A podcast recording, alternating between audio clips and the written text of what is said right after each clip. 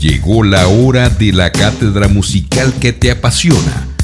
Old School Rock Radio con John Milic y Keimira Atención.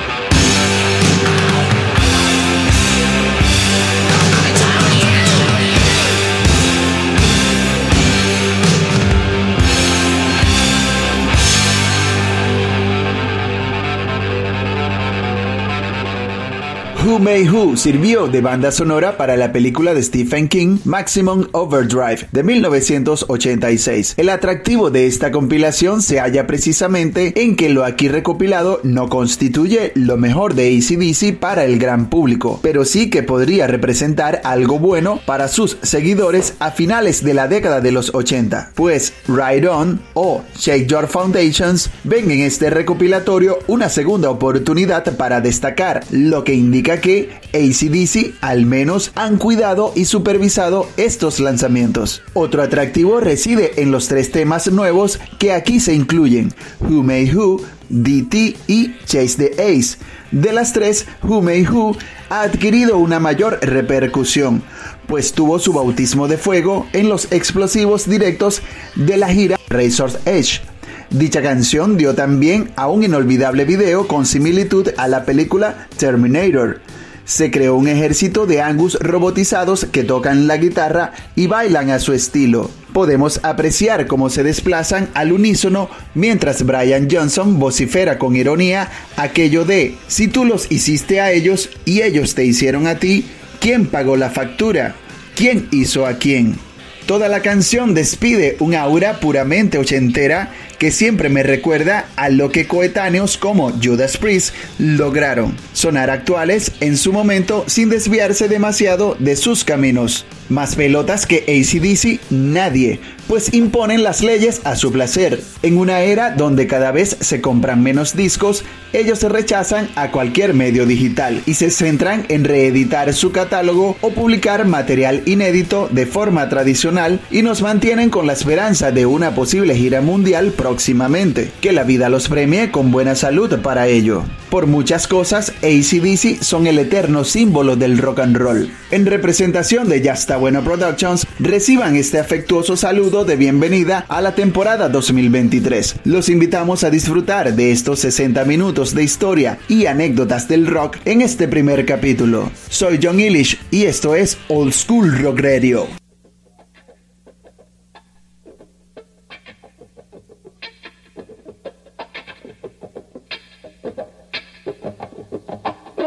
Bye.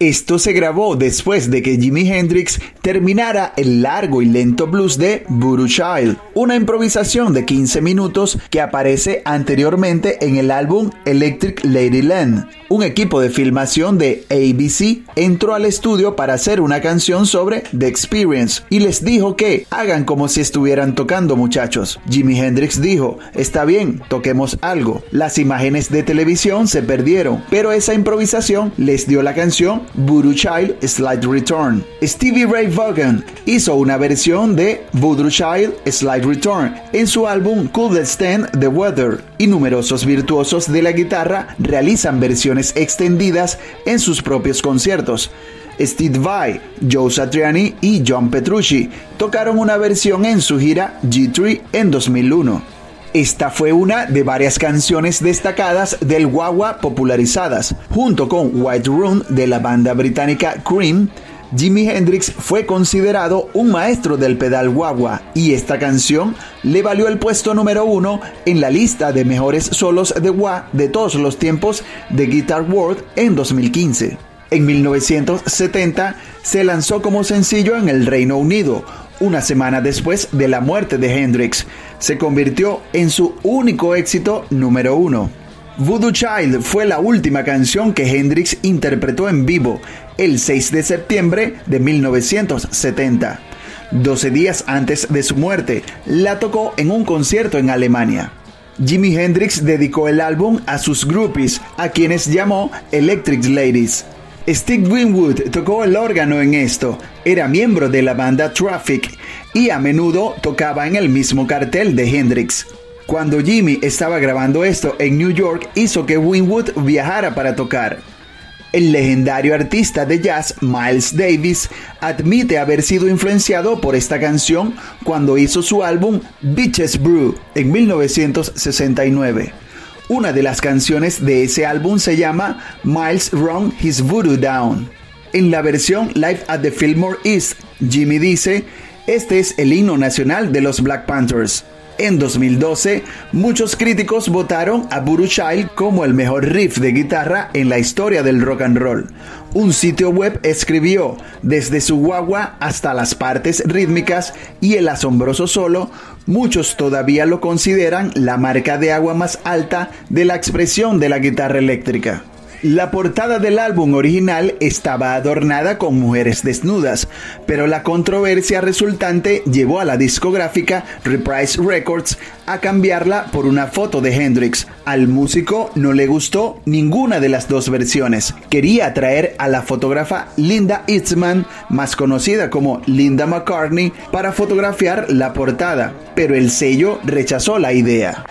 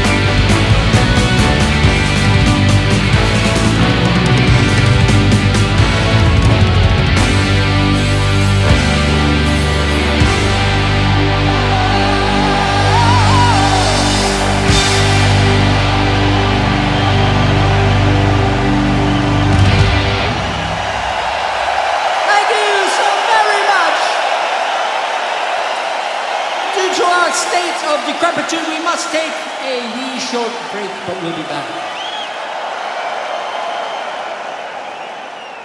Esta canción trata sobre cómo las personas de mente estrecha y crítica pueden volverse cuando están confinadas a ciertos grupos, algo común en los suburbios.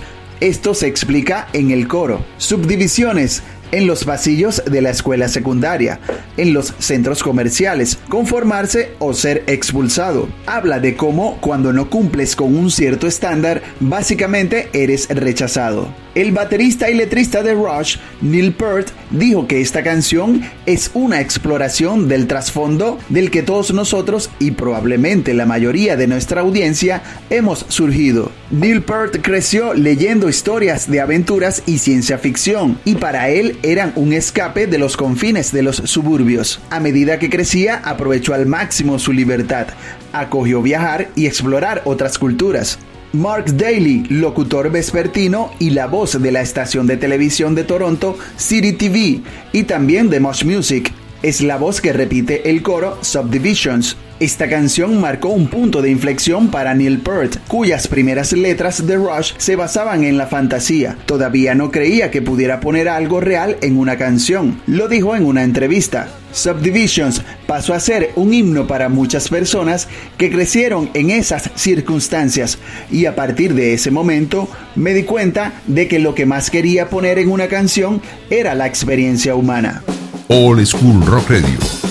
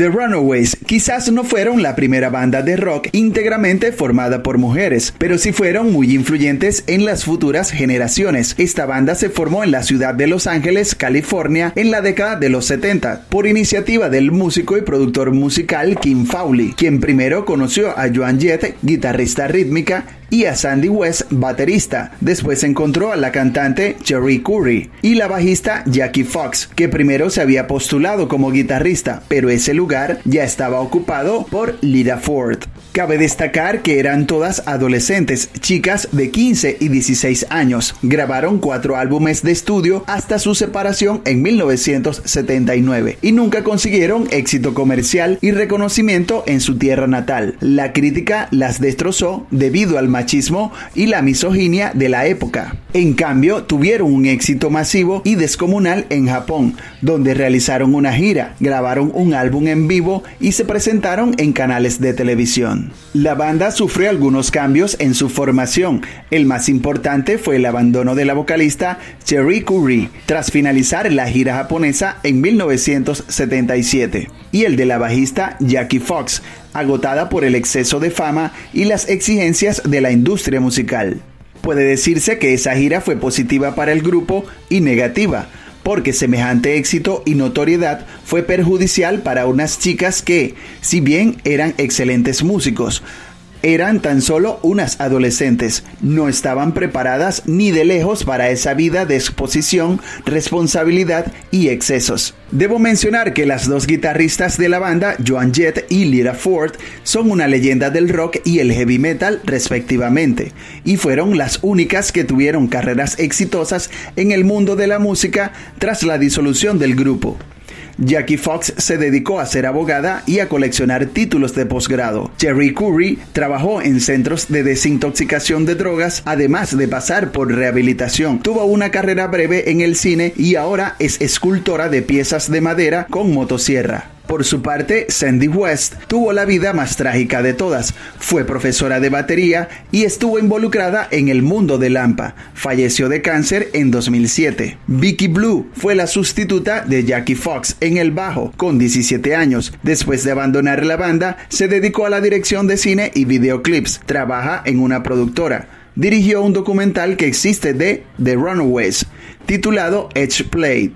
Is It Night or Day, escrita por Kim Fowley, arranca con la batería potente y una buena melodía en las guitarras, cantada por Cherry. Cantada por Cherry, tiene un sonido muy setentero de la escena angelina.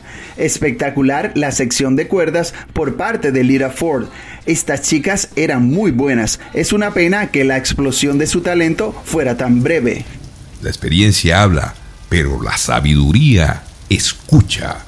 Old School Rock Radio.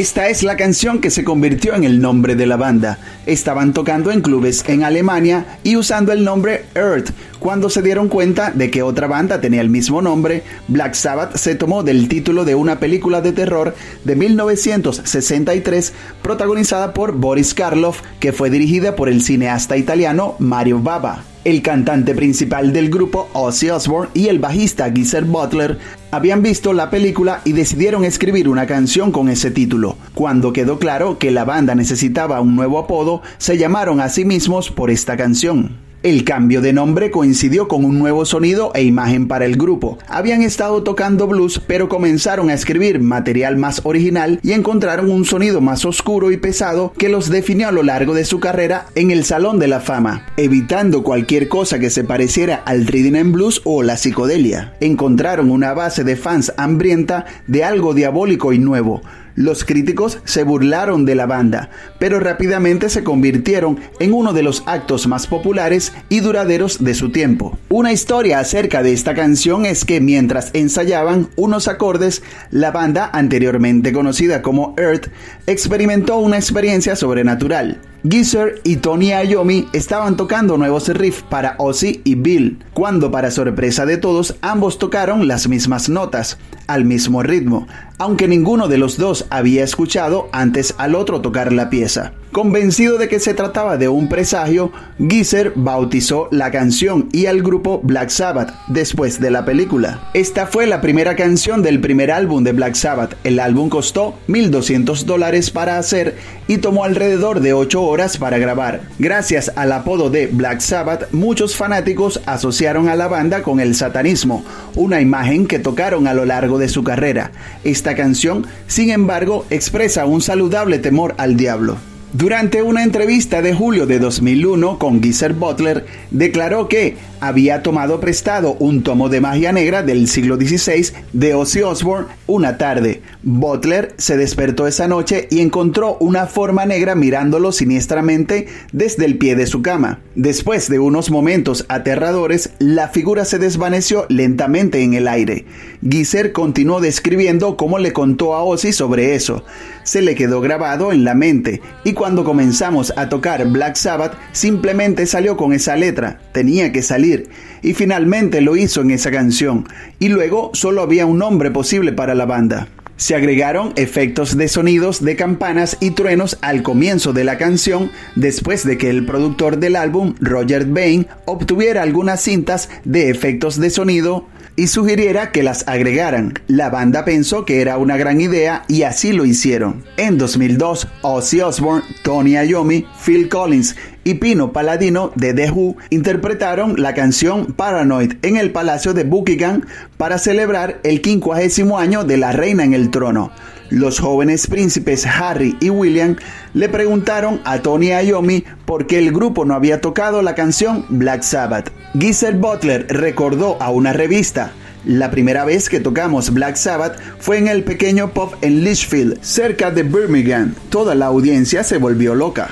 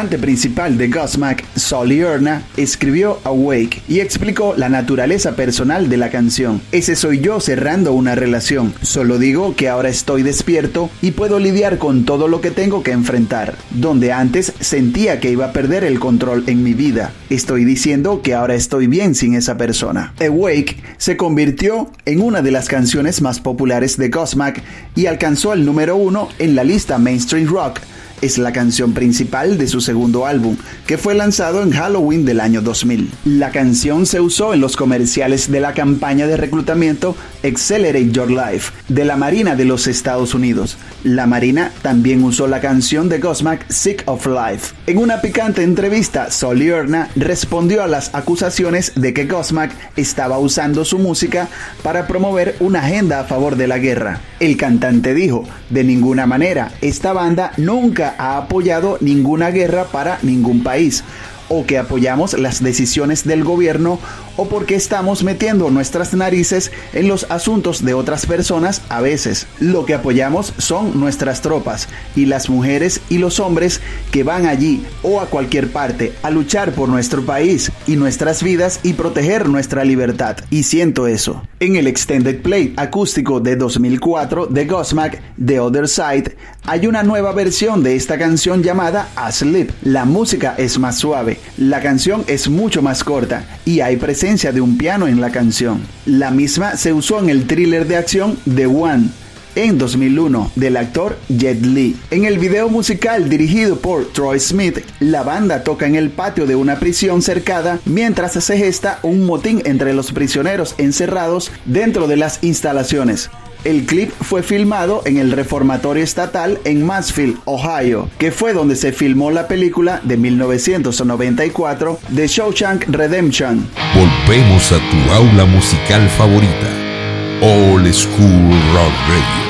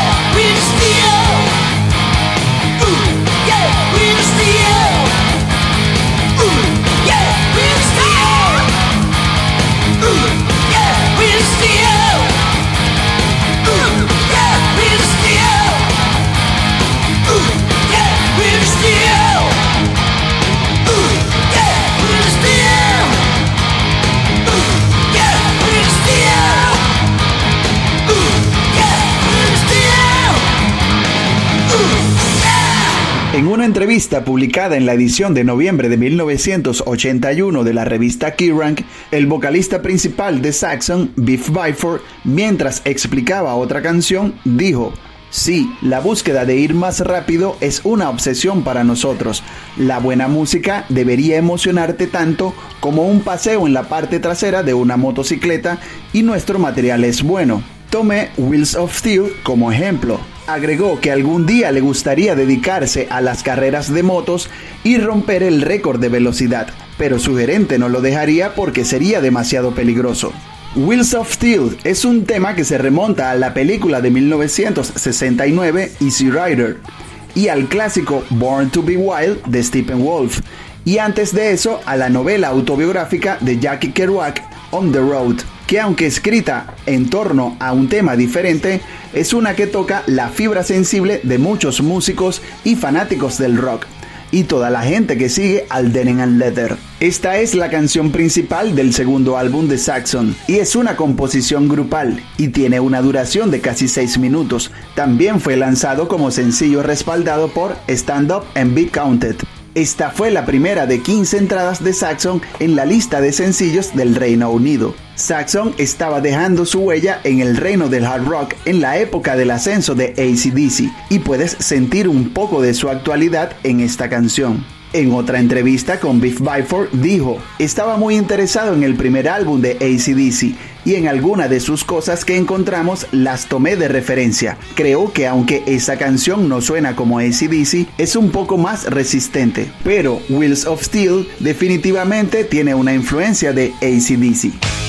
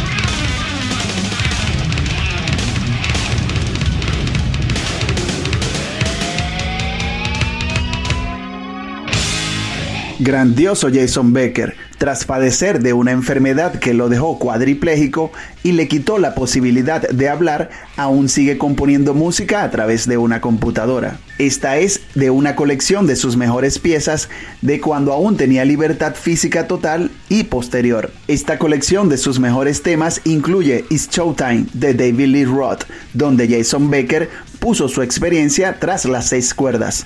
Becker, un multi-instrumentista destacado por su dominio en la guitarra, donde lo llevó a formar en la década de los 80 el dúo Cacophony junto al ex Megadeth Marty Friedman, e inclusive a tocar en el disco de David Lee Roth A Little Ain't Enough, donde difícilmente lo pudo finalizar tras su incapacidad física. En 1991, el amigo Bob Rock con su mano derecha, Randy Stop, no solo se dedicó a su megaproyecto llamado Black Album, sino que también sacó tiempo para ayudar a Diamond Dave a sacar adelante a este A Little Ain't Enough un título que siempre me ha encantado y que creo que resume perfectamente la actitud del mejor cock rocker de todos los tiempos. Nombrar 1991 es nombrar un año complicado para los rockeros con filosofía rock. Las cosas se ponían sombrías y serias en la temática musical y David es un hombre acostumbrado a fiesta permanente. Aún y así, este disco respira calidad por los dos costados. Además de que instrumentalmente es impecable, debo hacer inciso en la guitarra de Jason Becker, que como no podía ser de otra manera, realiza un gran trabajo poco antes de que se le diagnosticara su esclerosis amiotrófica.